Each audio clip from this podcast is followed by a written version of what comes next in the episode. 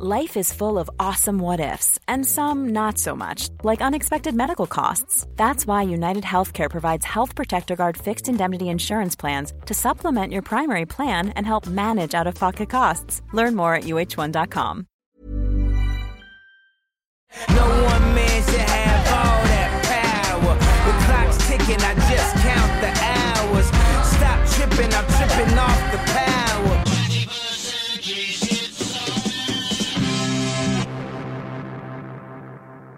Je suis Pauline Jacot, vous écoutez les grandes histoires de l'écho, et nous partons ensemble à la rencontre de ces géants qui sont un jour tombés de leur piédestal.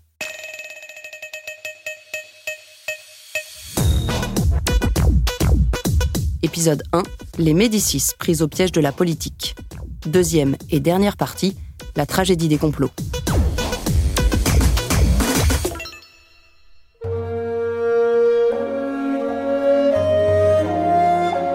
Cosme l'Ancien est donc derrière les barreaux. Il est victime d'une conspiration organisée par Renato degli Albizzi, puissant commerçant, puissant banquier. Entre les quatre murs de sa prison, Cosme tente de garder la vie sauve en donnant notamment des pots de vin à des politiciens, à ses amis de l'étranger, pour faire pression sur la seigneurie. Et Renato degli Albizzi avait réussi à faire nommer à la tête de ce gouvernement un personnage qui s'appelait Guadagni. C'est amusant parce que Guadagni en italien, ça veut dire le gain, le profit. Et ce Guadagni, c'était un homme corrompu qui avait été mis là par Renato degli Albizzi pour obtenir la tête de Cosmo de Médicis. Et de sa prison, Cosmo de Médicis a fait à ce Guadagni un superbe chèque de 1000 florins afin de retourner la situation. Et quand il a vu que Guadagni acceptait cette donation, il était presque sûr qu'il aurait eu la vie sauve. Mais ça ne s'est pas fini aussi rapidement que ça, car euh, le peuple de Florence devait décider si on allait supprimer Cosme de Médicis ou non. Et donc le, gouvernement a fait euh, battre tambour, a réuni le peuple florentin sur la place de la seigneurie pour décider si on allait vraiment exécuter Cosme de Médicis, Cosme l'Ancien, ou si on allait se contenter de l'exiler. Cosme de Médicis est envoyé à Venise. Là-bas, il jouit d'un immense prestige. Le financier multiplie les dons au pouvoir vénitien. Il reconstruit des monastères, il crée des bibliothèques. Et finalement, au bout d'un an, l'opposition envers les Médicis faiblit. Un homme, qui est plutôt favorable à la famille des Médicis, prend le pouvoir et fait rappeler Cosme à Florence. Son exil n'aura duré qu'un an, un exil doré. Dès que Cosme remet un pied dans sa ville, la vengeance est terrible. Il ordonne des centaines d'exils, les familles sont privées de leurs droits civiques, on confisque leurs biens, on les force à partir à l'étranger et ne pas revenir avant dix ans. La répression est dure, autoritaire, sanglante. La politique de l'argent a réussi à sauver la tête de Cosme l'Ancien, mais c'est toute la famille des Médicis qui en paiera le prix. Comme il avait déjà investi dans la politique étrangère, quand les Vénitiens ont su, quand les Milanais ont su, quand les commerçants de Londres et de Lyon ont su que Cosme était menacé de mort, immédiatement ils ont envoyé des ambassadeurs. Et pas seulement des ambassadeurs, aussi des troupes qui se sont massées aux portes de Florence. Ça, un propriétaire terrien ne pouvait pas se le permettre. Un banquier qui avait investi dans la politique savait que le salut viendrait de l'extérieur. C'est donc, euh, on va dire, une sorte de kit ou double auquel euh, Cosme était contraint. L'avantage, c'est que la puissance est reconnue de tous et que eh bien, tout est permis au niveau, on va dire, aussi bien du mécénat que des alliances politiques. Le désavantage, c'est que c'est une lutte permanente et que, de manière permanente, l'histoire des Médicis est ponctuée de conjurations, de complots, de tentatives de renversement. Pratiquement tous les Médicis, depuis Cosme jusqu'au petit-fils de Laurent le Magnifique, ont eu à faire face une ou deux ou trois fois dans leur existence à la révolte de la ville de Florence contre leur pouvoir. Un complot illustre bien les rivalités politiques auxquelles doivent faire face les Médicis. C'est le complot des Pazzi, l'autre très grande famille de Florence. Par une série de conjonctions qui ne sont pas des conjonctions astrales, mais des conjonctions diplomatiques et politiques, il se trouve que Laurent le Magnifique euh, et les Médicis sont isolés et pour la première fois peut-être dans leurs histoires, ont en face d'eux un pape qui les déteste. Cosme de Médicis avait toujours pris soin, d'ailleurs c'était le banquier du pape, de ménager la curie et de ménager le pouvoir euh, papal et de ménager Rome. Il se trouve que le pape qui prend le pouvoir à l'époque, qui est Sixte IV, au début est assez favorable à Laurent le Magnifique, qui considère un peu comme son pupille, comme son fils. Et puis au fur et à mesure que la politique de Sixte va devenir un népotisme acharné et qu'il va demander qu'on l'on favorise sa famille, eh bien, Laurent le Magnifique, pour des raisons de politique intérieure, va devoir s'opposer aux décisions du pape. Et le complot naît de là. C'est-à-dire que le pape demande que les Médicis lui prêtent de l'argent pour acheter une ville et tout un comté à l'un de ses neveux, et Laurent le Magnifique, pour des raisons diplomatiques, s'oppose à cette opération, parce qu'il craint que ça puisse déséquilibrer cette euh, espèce d'échiquier tellement difficile à, maintenir, qui est la diplomatie italienne. Il craint de s'aliéner Milan, ou il craint de s'aliéner Venise, si on crée un nouveau petit État qui serait entièrement géré par le neveu du pape. Se produit alors une sorte de coup d'État financier. Sixte IV va confier la gestion des affaires de l'Église aux pires ennemis des Médicis, les Pazzi. Ils vont devenir les banquiers de Rome. Progressivement, Laurent de Médicis va comprendre que ces Pazzi veulent sa peau. Des espions viennent l'informer qu'un complot se prépare, mais il ne sait pas quand. Les Pazzi passeront finalement à l'attaque le 26 avril 1478 lors d'une messe dans la cathédrale de Florence.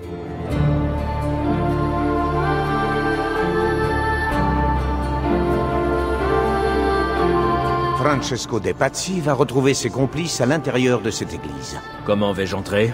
Il y a des catacombes creusées partout sous la ville. Elles te conduiront à un endroit d'où tu pourras espionner leur conversation. Vous pensez qu'ils se doutent de quelque chose? Impossible Les Medici n'ont rien remarqué. Ils sont trop stupides ou trop arrogants. Ou un peu des deux. ne sous-estimez pas nos ennemis, Francesco. Auriez-vous déjà oublié le sort qu'ils ont réservé à votre fils? Je sais où et quand je peux trouver Francesco. Mais j'ai appris autre chose.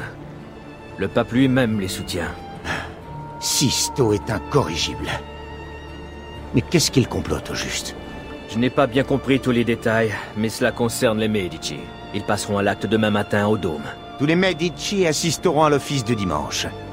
Et tout Florence sera là par la même occasion. Alors ils vont agir pendant la grand-messe, c'est évident si Lorenzo est tué, alors Florence tombera aux mains des Pazzi. Les Pazzi qui, je le répète, ont toujours essayé de maintenir une apparence de cordialité diplomatique euh, avec les Médicis, euh, réussissent à les convaincre d'assister à cette messe. Ils se rendent compte, pour la petite anecdote, que le frère de Laurent, Julien, n'est pas très bien qu'il est resté au palais Médicis. Ils vont le chercher en le convainquant, en lui disant écoute, viens, ce sera une très belle messe, tu verras, après il y aura une fête. Et en l'embrassant, pour l'entraîner, il le palpe pour voir s'il ne porte pas sous ses vêtements un gilet. Parce qu'à l'époque, on portait déjà des gilets, qui n'étaient pas des gilets par balles, mais des gilets anti, anti-poignard. Et il se rend compte que ce pauvre euh, Julien, qui est ingénu, n'a pas revêtu son. Donc il l'emmène. Et au moment de ce qu'on appelle l'élévation, c'est-à-dire au moment où le prêtre euh, montre l'hostie aux, fidèles, eh bien, les assassins, les meurtriers, les sicaires, comme on les appelle, ont frappé. Lorenzo est là, avec sa femme. Je vois Giuliano, le frère de Lorenzo. Mais où est Francesco? Le voilà. C'est le moment. Ah Voilà pourquoi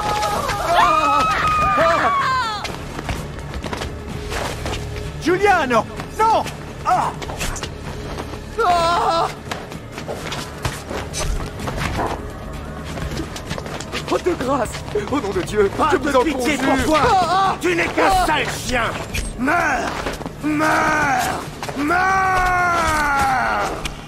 Julien s'écroule immédiatement, euh, frappé d'une trentaine de coups de poignard.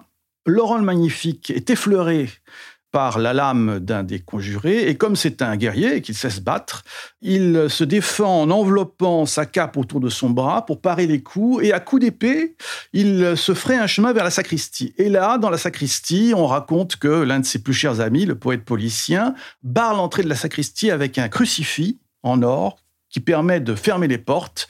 Et eh bien, on ne sait plus du tout ce qui se passe. C'est la panique. On dit que les frères, que Laurent et Julien ont été assassinés, qu'ils gisent dans leur sang dans la cathédrale. Mais d'autres disent que peut-être que Laurent, en réalité, a réussi à se réfugier dans la sacristie, qu'il est blessé, mais qu'il n'est pas mort. Et c'est là que les Pats, si ont raté leur coup, c'est qu'ils n'ont pas prévu que Laurent aurait eu cette réaction, euh, on va dire, d'homme de guerre. Il pense qu'il est mort alors qu'il n'est pas mort. Il proclame la liberté dans Florence. Il se rend compte que les Florentins ne euh, sont pas tout à fait convaincus par cette opération. Et c'est à ce moment-là que Laurent le Magnifique est escorté dans son palais, qu'il s'enferme dans son palais et qu'il ordonne pourrait-on dire, la représaille. Une représaille terrible parce que les pattes y seront ou bien exilés ou bien massacrés.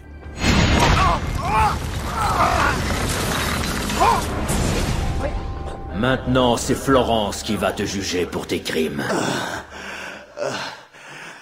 C'est fini. Tout est fini. Mieux vaut être heureux ici, en ce bas monde, qu'aspirer à une vie meilleure dans l'autre monde. Requiescat in pace. Laurent le Magnifique ne va plus avoir aucun scrupule à devenir le maître absolu de Florence. Ce complot consolide son pouvoir. Les représailles feront entre 70 et 80 morts. Dès le lendemain, les biens des Pazzi sont séquestrés, la famille est exilée, les blasons sont détruits.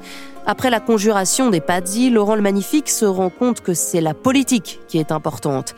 Il faut alors, pense-t-il, lier de manière indissoluble le destin de la famille des Médicis au destin de Florence et concentrer tous les efforts sur la modification de cet équilibre des pouvoirs, mettre en place un nouveau régime politique plutôt qu'un nouveau régime financier.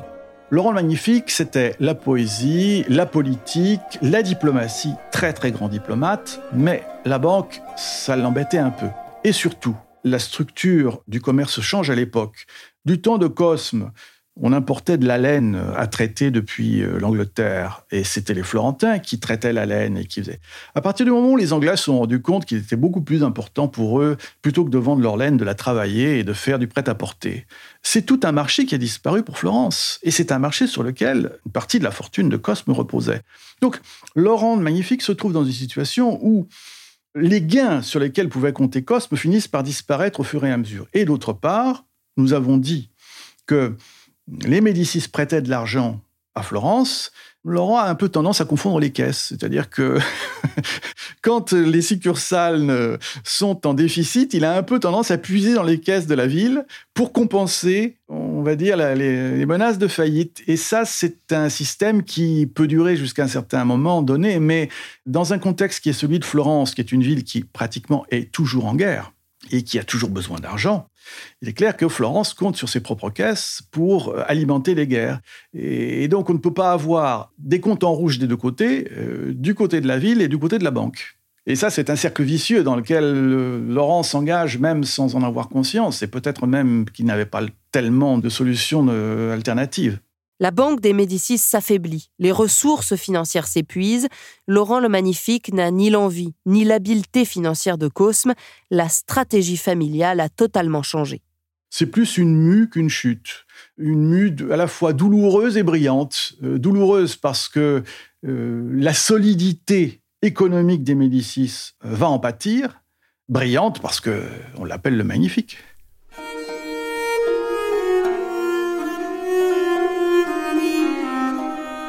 Le coup de grâce sonnera en 1494. Pierre II, le fils de Laurent le Magnifique, devenu le maître de Florence à la mort de son père, doit quitter la ville. Il a multiplié les promesses pour conserver sa place politique. Il s'attire les foudres des habitants qui mettent le feu à leur palais. La dynastie ne sort pas de l'histoire. Duc de Florence, puis grand-duc de Toscane, deux femmes y seront ensuite la famille sur le trône la meilleure preuve de la renaissance du pouvoir des Médicis au XVIe siècle, eh bien, c'est le fait qu'ils ont donné deux reines au très puissant royaume de France. Alors la première, c'est bien sûr Catherine de Médicis, euh, la noire Catherine, euh, dont a tant parlé Alexandre Dumas. Catherine de Médicis, c'est la fille de Laurent II de Médicis, donc c'est la petite fille en fait de Pierre II, le dernier des Médicis seigneurs de Florence. Elle épouse en 1533 le fils de François Ier, qui va bientôt euh, ceindre la couronne de France sous le nom d'Henri II, et puis qui mourra une vingtaine d'années plus tard après s'être euh, fait transpercer l'œil euh, lors d'un tournoi. Et donc à la mort d'Henri II, Catherine devient la régente du royaume pour son fils Charles, qui est alors âgé de 10 ans seulement.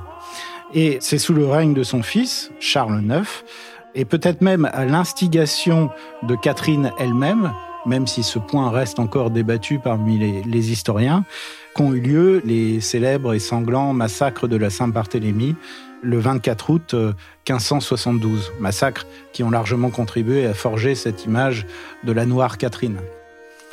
La seconde Médicis, reine de France, c'est Marie, la nièce du grand-duc de Toscane, Ferdinand. Alors elle, elle épouse Henri de Navarre, c'est-à-dire Henri IV, en 1600, après que ce dernier a fait annuler son premier mariage avec Marguerite, la fille de Catherine de Médicis.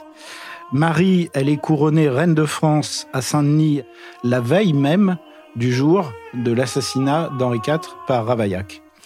Donc à ce moment-là, Marie exerce la régence pour son fils Louis XIII, qui n'a que 9 ans à l'époque. Elle mène une politique catholique euh, avec le, soutien du parti euh, dit des dévots.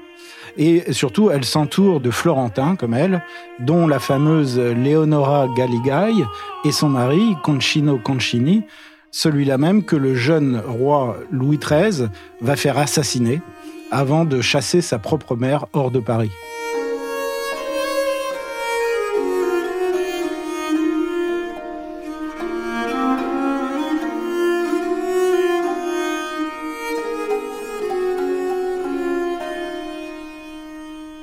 La fin des Médicis aura lieu au début du XVIIIe siècle, lorsqu'une ville ne peut plus prétendre être un État, ce qui avait toujours été la conception du pouvoir florentin. Simples marchands, banquiers surpuissants, politiciens et diplomates stratèges, ducs d'Italie et reines de France, les Médicis auront été pendant plus de 200 ans au cœur de l'histoire.